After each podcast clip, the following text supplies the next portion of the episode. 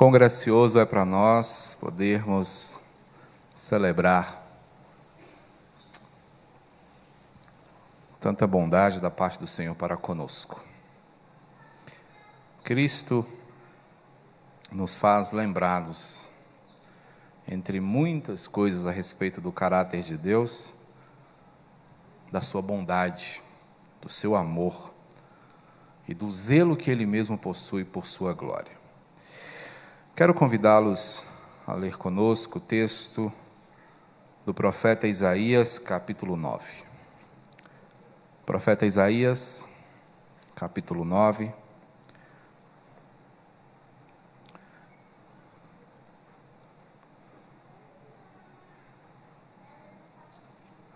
Apenas o verso de número 6. Queria pedir você, coloque-se de pé, em reverência à palavra do Senhor.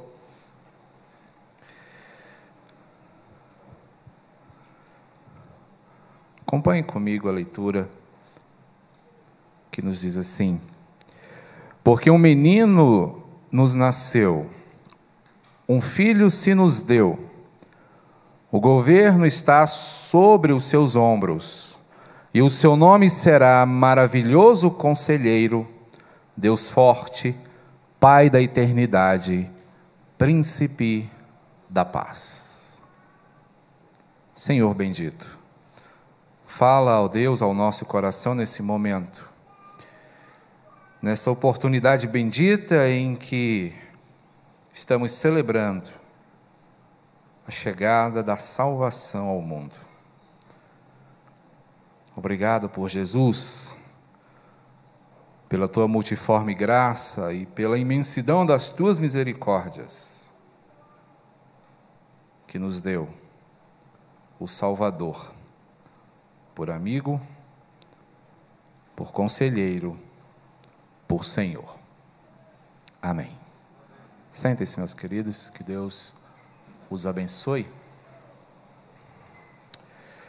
Era uma ocasião de leilão.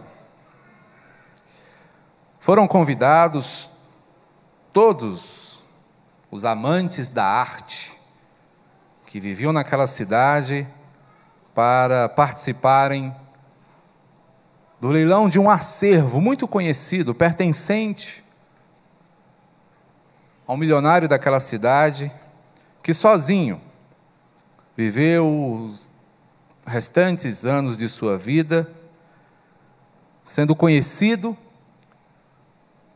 por amar as artes, um colecionador, arguto de belas obras de arte.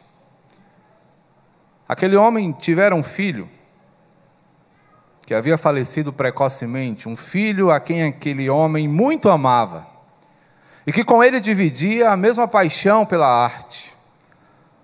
Passavam horas no seu acervo particular, admirando e discutindo a respeito das obras.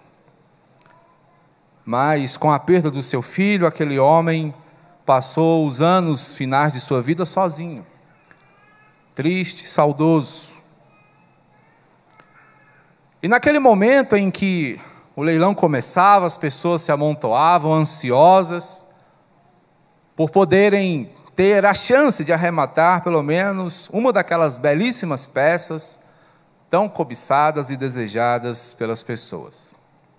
Finalmente, o leilão começa. E diferentemente do que esperavam, as pessoas que ali estavam, ele trouxe um quadro desconhecido, não era obra de nenhum pintor renomado, uma, uma, uma peça intitulada O Filho.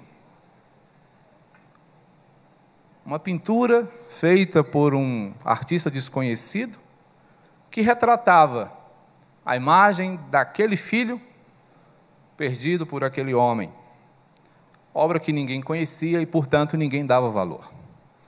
O leiloeiro então começou o pregão e disse: Este é o quadro O Filho, que está aqui ao preço inicial de 100 dólares. Alguém dá mais? Silêncio. 100 dólares é o lance inicial, alguém dá mais? E diferentemente do que se faz num leilão, ao invés de aumentar o preço, ele foi diminuindo. 80 dólares, alguém arrisca? Ninguém. 60? Ninguém. E na plateia alguns já começavam a se impacientar, dizendo: comece o leilão de verdade, estamos aqui para isso. E ele foi baixando o preço, baixando o preço, até que chegou a um valor irrisório e ninguém arriscava um lance. Estava ali entre aqueles circunstantes, um dos empregados daquele homem, que estendendo a mão ousou dar um lance. Dez dólares. E o leiloeiro disse: dez dólares ali para o cavalheiro. Alguém mais? Alguém mais? Ninguém? Dou-lhe uma, dou-lhe duas, vendido. E logo após anunciar a venda daquele quadro desconhecido intitulado O Filho, ele disse: Está encerrado o leilão. As pessoas se levantaram, como assim? Mas nem começou. Ele disse: Olha, eu preciso comunicar a vocês, há uma cláusula aqui no testamento que ordenava, né, que definia esse leilão, que aquele que arrematasse esse quadro receberia de presente toda a coleção deixada pelo homem. Muitos se indignaram, muitos reclamaram, mas essa era a condição estabelecida pelo testamento. O que nos leva, meus irmãos, a pensar de forma muito interessante sobre um outro pai que amou profundamente o seu filho e que tudo dá àquele que o recebe. É disso que trata, meus irmãos, o texto em questão. O profeta Isaías, um profeta messiânico, que viveu cerca de 600 anos aproximadamente antes do nascimento do Salvador, e anunciou a sua chegada, anunciou o seu ministério, anunciou as suas obras e o apresentou como sendo um presente à humanidade. E nessa oportunidade tão bendita, eu quero justamente falar com os irmãos acerca do presente de Deus para nós. Cristo nos dá, Cristo se dá a nós, melhor dizendo, como um presente vindo dos céus. Um presente que recebemos da parte do Pai. E Cristo, abrindo mão da sua glória, abrindo mão da sua majestade, desce a nossa condição para que sejamos salvos, para que sejamos resgatados, para que sejamos acolhidos na família de Deus. E esse presente que vem dos céus é para nós muito especial. Pensando, meus irmãos, nesta época que é tão marcada pela troca de presentes, uma época que ganhou contornos comerciais, onde crianças anseiam ganhar aquele tão sonhado brinquedo, onde pessoas anseiam conhecer o valor e o tamanho do amor das pessoas à sua volta por elas, nós somos chamados a refletir sobre o gracioso presente que a eternidade nos dá. E o nome desse presente é Cristo Jesus, o nosso Salvador. O profeta está falando de desolações, o profeta está aqui destacando as consequências de uma vida fora da vontade do Senhor, onde ele mesmo levanta um povo bárbaro para disciplinar o seu povo. Esse povo, os assírios, deixam ao longo do seu caminho uma desolação profunda, mas o profeta olha para adiante e vê a restauração que há de ser desenvolvida por esse presente, por esse Filho de Deus dado ao mundo. E esse presente, ao chegar às nossas vidas, faz por nós coisas que nós não podemos encontrar no mundo. Não da forma como ele faz. Porque esse presente ele nos é dado para nos liderar. O verso primeiro nos diz, aqui do capítulo 9: Mas para a terra que estava aflita, não continuará a obscuridade.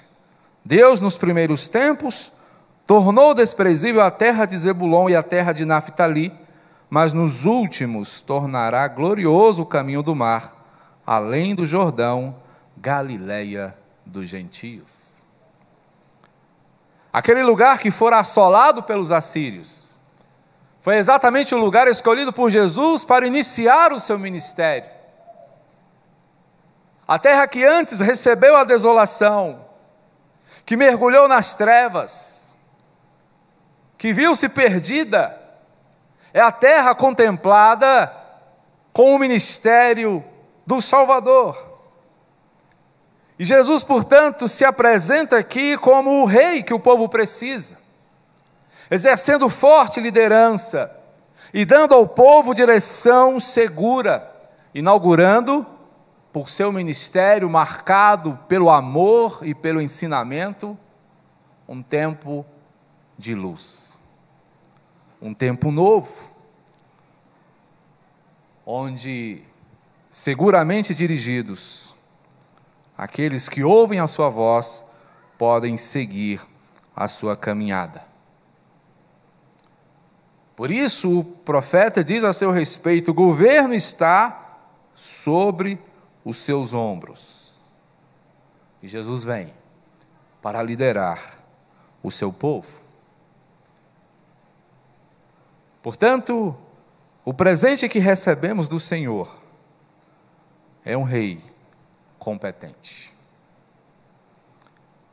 Mas o presente de Deus não vem apenas para nos liderar, mas também para nos conduzir.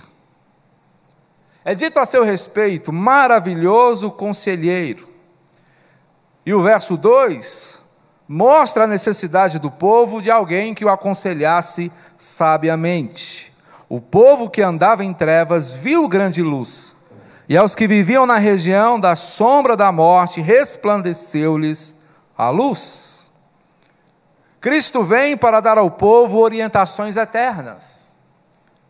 Havia uma expectativa que o Messias fosse um líder político, fosse alguém que viesse resolver as desigualdades, expectativas que até hoje nós temos.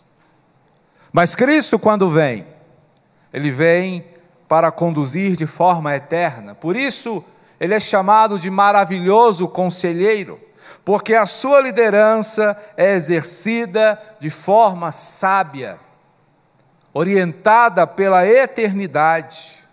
E é por isso que seus preciosos conselhos são também precisos. São conselhos que atingem diretamente o coração. São conselhos que fazem diferença à vida. São conselhos que conferem sentido a existência, porque o pastoreio desse presente de Deus chamado Jesus é um pastoreio perfeito. O povo era explorado pelos seus pastores humanos, mas do céu chega um pastor que é totalmente presente, que não está apenas ao lado, mas que habita os corações. o presente do Senhor vem para apacentar nossas almas. Mas além de liderar e conduzir, esse presente que nos chega dos céus também vem para nos abençoar. O profeta diz a seu respeito no verso 6 que um dos seus nomes é Deus Forte. Relacionando isso com o verso 3, encontramos os seguintes dizeres: Tens multiplicado esse povo, a alegria lhe aumentaste. Alegram-se eles diante de ti, como se alegram na ceifa e como exultam quando repartem os despojos. A figura aqui é de alegria. Uma alegria que se dá quando a vitória acontece. Cristo vem para redimir o seu povo. É o presente que Deus nos dá, que nos tira de uma condição de escravidão, que nos resgata das garras da morte, na qual estávamos perdidos antes de sermos por Ele encontrados. A sua justiça, a sua sabedoria nos conferem bênçãos e alegrias indizíveis, alegrias muito maiores do que aqueles que, tendo vencido a batalha, têm a oportunidade de recolher os despojos, do que aqueles que, em meio a uma festa, podem celebrar. Porque a alegria que vem juntamente com Jesus é uma alegria que o mundo não conhece, é uma alegria que o mundo não pode dar, é uma alegria que não se pode encontrar em nada que é oferecido no mercado. É uma alegria que presente, terreno nenhum, pode nos oferecer. Porque o presente aqui, no caso, é um redentor sapiente, que sabe o que faz, porque conhece exatamente do que precisamos. Portanto, o presente que recebemos da parte de Deus chega às nossas vidas para nos liderar, vem para nos conduzir, vem para nos abençoar, mas também vem para nos sustentar. Ele é o Pai da eternidade. E o verso 4 nos diz ainda assim: Porque tu quebraste o jugo que pesava sobre eles, a vara que lhes feria os ombros e o cetro do seu opressor como no dia dos midianitas. A realidade aqui é uma realidade de escravidão. Escravidão que o povo de Deus experimenta no cativeiro, por causa da sua obediência. Escravidão que se experimenta no mundo, quando se atravessa este mesmo mundo segundo os seus ditames e não como quem segue a Cristo. O mundo, conforme a palavra mesmo afirma, jaz no maligno. Está placidamente dormindo nos braços daquele que a oprime, que o oprime. Mas aqueles que são conduzidos por Jesus Cristo encontram paz e liberdade. E exatamente por isso encontram o sustento. A ideia de pai da eternidade aqui é bem interessante porque o profeta não está se referindo a Jesus como sendo o pai. A distinção das pessoas da Trindade não é afetada aqui. O filho é o filho e o pai é o pai. Mas há um entendimento na compreensão hebraica de que pai é sinônimo de origem. É como se estivéssemos falando da fonte de todas as coisas. Cristo, portanto, é o fator gerador de toda a vida. Lembremos do que nos fala o apóstolo João, quando diz que nada do que foi feito sem ele se fez. Cristo, portanto, é a fonte de toda a providência, de todo o cuidado e de toda a libertação. Portanto, o Senhor nos dá um libertador, mas não qualquer libertador, mas um libertador influente, que ao chegar às nossas vidas, transforma profundamente a nossa existência. Portanto, o presente que chega dos céus aos nossos corações vem nos libertar verdadeiramente. Mas ele vem, além de para nos liderar, conduzir, abençoar, sustentar, ainda para nos pacificar, porque ele é também chamado o príncipe da paz. E o verso de número 5 nos diz que toda bota com que anda o guerreiro no tumulto da batalha, e toda veste revolvida em sangue serão queimadas, servirão de pasto ao fogo. O que o profeta está dizendo para nós aqui é que todo armamento de guerra se torna obsoleto, porque Cristo põe fim à guerra. Mas você poderia dizer, mas eu já ouvi dizer, pastor, que Cristo veio para trazer espada. Sim. Mas estamos aqui falando de uma guerra que havia entre nós e o Senhor. E Cristo vem para pacificar esse conflito existente entre Deus e a sua criação por causa do pecado. Cristo é o príncipe da paz, porque ele vem por fim à guerra e nos reconciliar com Deus, estabelecer entre nós um vínculo de paz com o nosso Criador. E é justamente por causa disso que podemos gozar de um descanso em nossa alma, porque é Jesus que nos convida: venham a mim, todos vocês que estão cansados e sobrecarregados, e eu vos aliviarei. Portanto, o Senhor, o nosso Deus, nos dá de presente um conciliador excelente. E seu nome é Jesus Cristo, o Filho de Deus. Percebam, meus irmãos, portanto, que neste Natal nós somos agraciados com o melhor presente de que se tem notícia nós recebemos da parte do Senhor um rei competente, um pastor presente, um redentor sapiente, um libertador influente e também um conciliador excelente. Cristo Jesus. Amém? Feche os seus olhos, vamos orar. Agradecidos a Deus por esse tão precioso presente. Amado Pai, nós te louvamos. E ainda, Senhor, que dessemos a nossa vida, estaríamos em débito, porque, ó Deus, nada pode se comparar ao que o Senhor nos deu. Obrigado por Cristo Jesus. Obrigado pela salvação.